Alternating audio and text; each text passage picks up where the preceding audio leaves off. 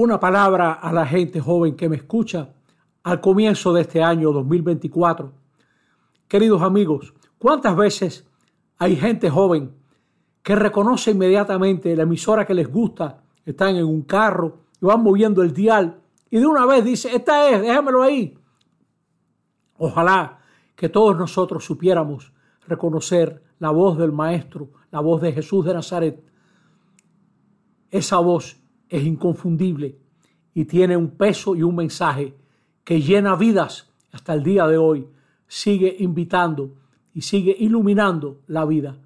Ojalá que tú y yo podamos reconocerla y que también, como sale en la primera lectura de hoy, tengamos la audacia de responder con nuestra vida. Aquí estoy, Señor, para hacer tu voluntad. Amén.